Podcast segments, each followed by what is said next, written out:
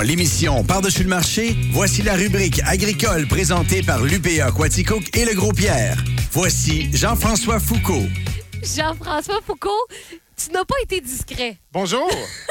C'est vrai? On t'a entendu mettre ton casque. Tout était ouvert. Tout est ouvert. Mais Bon. c'est pas grave parce qu'on aime ça quand t'es là. Je pense que t'as des bons commentaires hein, de ta chronique. Pas pire, oui, merci. Ben oui, t'as des bons commentaires. Arrête. Oui, oui. Arrête-moi ça. Et euh, aujourd'hui, on va parler.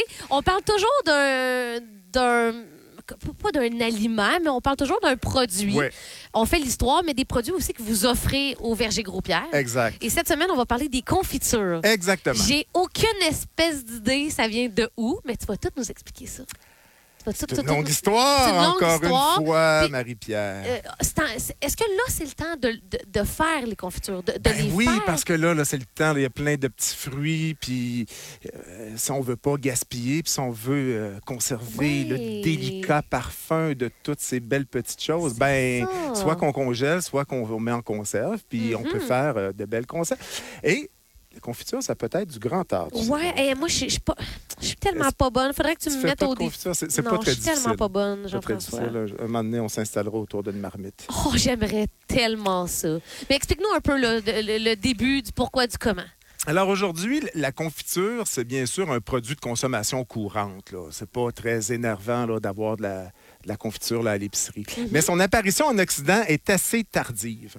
Il faut attendre le Moyen Âge et les premières croisades pour voir son introduction en Europe. C'est suite à la rencontre avec la civilisation arabe que les Occidentaux s'approprient les confitures et les adaptent. Deux recueils célèbres de recettes de confiture vont paraître autour de l'an 1100. OK. L'Antidotarium Magnum et l'Antidotarium Messuae. J'espère que vous appréciez mon latin. Il est impec- impeccable, ton latin, Jean-François. Mais les confitures à l'époque, c'était en fait des confiseries de fruits cuits dans du miel. Et nous, ce qu'on appelle confiture, ça relevait plutôt de l'époque d'un autre produit qu'on appelait l'éluctu- l'éluctuaire. Là, je te le dirai pas en latin parce Non, que... Mais non. en latin, éluctuaire, ça veut dire littéralement médicament à lécher. Donc, l'éluctuaire, c'était une préparation pharmaceutique sucrée. C'était en fait un médicament, mais sucré à base de fruits. Ouais. Et nous, nos confitures euh, viennent vraiment de là. C'est à la fin du Moyen Âge qu'on a commencé à faire une distinction entre les deux. Et euh, l'électuaire est, est- est demeuré une confiture à caractère médicinal, mais tout à coup, ce que nous, on appelle confiture, peu, ben, c'est devenu une sucrerie réservée à l'aristocratie, mais ça, ça découle vraiment de ce, de ce médicament. Ah, c'est donc bien drôle. Et là, est-ce que par hasard, toujours au Moyen Âge, Jean-François, est-ce que par hasard, il y aurait un personnage qu'on connaît qui aurait intervenu dans le fameux destin des confitures? Tu lis dans les astres. Ah, je suis tellement brillante. C'est vers 1500, donc les confitures vont commencer à devenir des gourmandises. Et là, sur ce terrain, on retrouve Michel de Notre-Dame, mieux connu sous le nom de Nostradamus. Ben oui. Célèbre astrologue. Uh-huh. Peut-être que tu lis ses Euh, chroniques. ben, ma collègue Noémie adore l'astrologie, donc j'ai entendu déjà le, le nom. Mais il était aussi médecin et il a été l'auteur d'un traité des confitures. L'histoire dit pas s'il a pris ses recettes de confiture dans les astres. Là. Ça, ça le dit pas.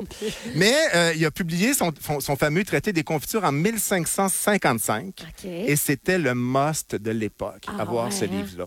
Il proposait dans son livre une première partie composée euh, de, de secrets de beauté, de recettes de beauté, de recettes pour euh, contrer la nostalgie, blablabla. Et dans une seconde partie, une trentaine de recettes de confiture.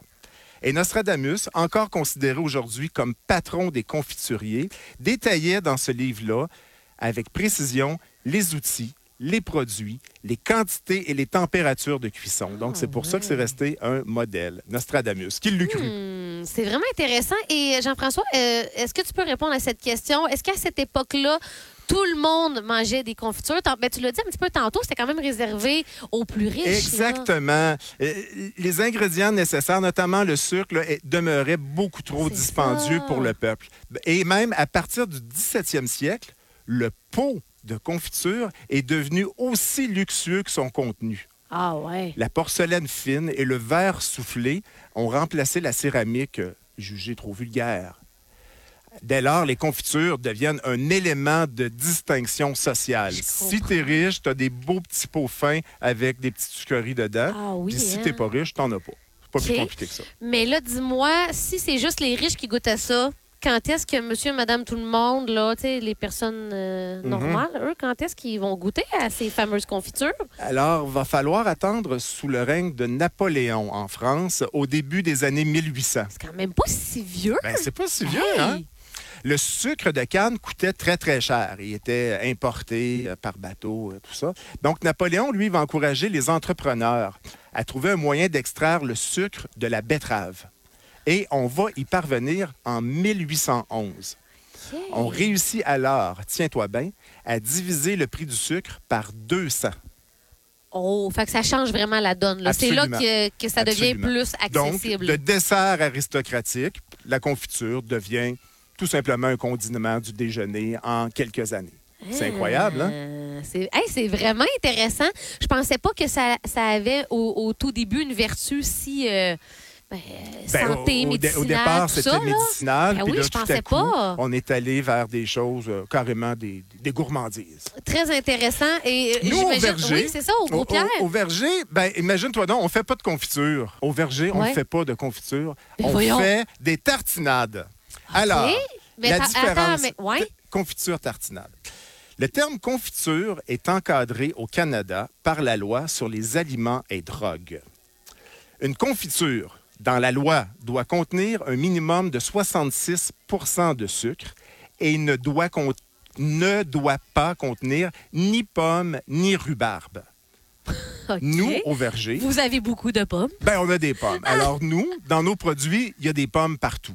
Donc, de facto, on ne peut pas s'appeler confiture. Et en plus, on diminue de beaucoup la quantité de sucre. On n'est pas à 66% de sucre. On diminue la quantité de sucre. Donc, on les commercialise sous le nom de tartinade. Tartinade. Ah ouais. On a des tartinades de pommes framboises, de pommes bleuets, de pommes émures, de pommes fraises rhubarbe.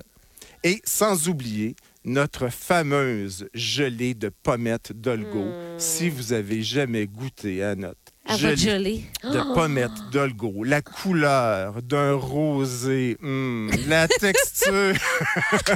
Est-ce qu'il y en a au marché, Jean-François? Il y en a au marché, bien Ouais. entendu. Là- Alors, au déjeuner, au dessert, à la collation, venez nous goûter nos tartinades et nos gelées. Au dessert, tu piques ma curiosité. Tu fais quoi avec ta, ta- avec ta gelée ou ta tartinade au dessert? Ben, sur un gâteau blanc ah, ou ben ouais. euh, des fois, là, entre deux épaisseurs de gâteau, là, on va mettre euh, une, euh, la- Oh. une gelée ou une, une confiture et ensuite, on va remettre un, un glaçage sur le dessus. Et si je te demande, parmi toutes les sortes de tartinades que tu nous as nommées, le coup de cœur de Jean-François Foucault?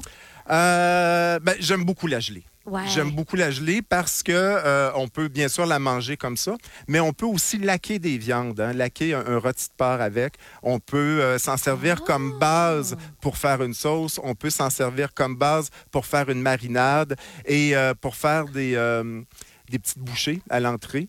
Un petit craquelin avec euh, un petit peu de gelée, un petit fromage, une petite terrine. Ben C'est- ouais. très, très, très versatile, la gelée. J'aime beaucoup, beaucoup la gelée. À quand le livre de recettes ou l'ABCDR de Jean-François Foucault? Ben, ça serait intéressant. Ceci bon. dit, oui, ben écoute. Ça serait le fun. oui, on lance l'idée, on lance l'idée dans l'univers. Une puis web peut-être, série euh, avec Jean-François Foucault. Je vais Le réaliser. nouveau Nostradamus. C'est ça. Hey, merci, toujours Grand intéressant. plaisir. Semaine prochaine, on l'histoire du cidre. Aimes-tu le cidre? J'aime ça. Surtout, pas n'importe lequel, mais ici, dans notre région, je trouve qu'on a vraiment des bons cidres. Ouais. Euh, je veux pas faire de, de préférence, mais on s'entend. Cidrerie euh, la- avec euh, Jimmy. Oui, oui, la série de Compton, Ouais. euh, ils font des Ça- produits. Ça va vraiment exceptionnels. Ça a changé ma façon de, de, de voir les cidres, ce- Ouais. ces cidres. J'ai hâte d'en parler la semaine Alors, la prochaine. semaine prochaine, tu t'en doutes, une histoire de plusieurs millénaires qu'on va Oui, résumer on en retourne de- 4 minutes 30. Yes. Un gros merci, Jean-François. Plaisir!